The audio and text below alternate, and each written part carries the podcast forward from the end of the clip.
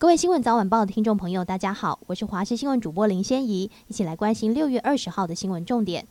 今天天气与昨天类似，各地大多是多云到晴，高温炎热，白天普遍高达三十三到三十五度，尤其大台北盆地、中南部近山区及花东纵谷，温度有可能局部三十六度以上高温，且近中午前后紫外线容易达到过量甚至危险等级，外出活动务必做好防晒，并多补充水分。各地早晚低温大约二十六、二十七度左右，感受舒适。而天气稳定，午后降雨的范围小，仅山区有零星雷阵雨发展的机会。预估周六到下周一，台湾附近转为东南风，迎风面花东及恒春半岛水汽增多，偶有局部短暂阵雨的几率。各地近山区午后也有局部性的短暂雷阵雨，但是气温仍然偏高，天气还是偏热。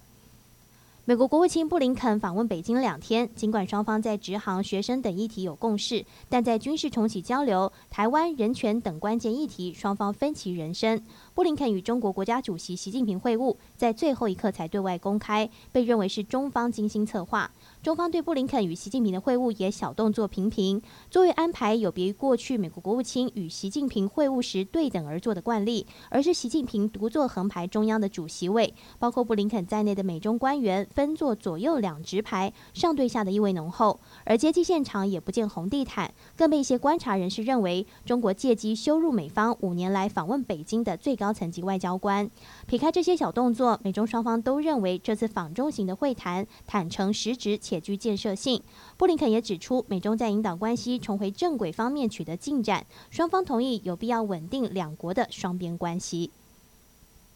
国民党总统参选人侯友谊昨天再度与学生面对面交流，有学生犀利提问，直指侯友谊民调不佳，是否考虑让红海创办人郭台铭来选，或改支持民众党主席柯文哲？侯友谊强调永不放弃，坚持到最后，打死不退。对于选不好是否会请辞新北市长，侯友谊说这是高度假设性的东西。但有同学不满侯友谊未明确回答问题，要求侯友谊直球对决，引起现场骚动。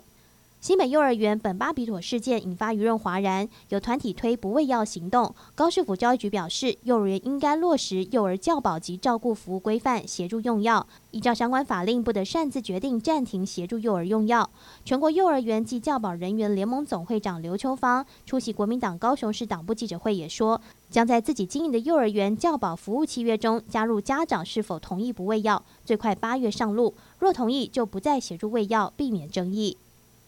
巴西总统鲁拉今晚启程前往欧洲，首站罗马将与天主教教宗方济各会面，讨论乌俄战争的解决方案，倡议维护世界和平稳定。鲁拉表示，方济各对结束乌俄战争非常感兴趣。鲁拉也想和教宗讨论和平倡议和世界各地的不平等，建立一个全球运动来维护国际和平与安全，共同营造稳定的发展环境。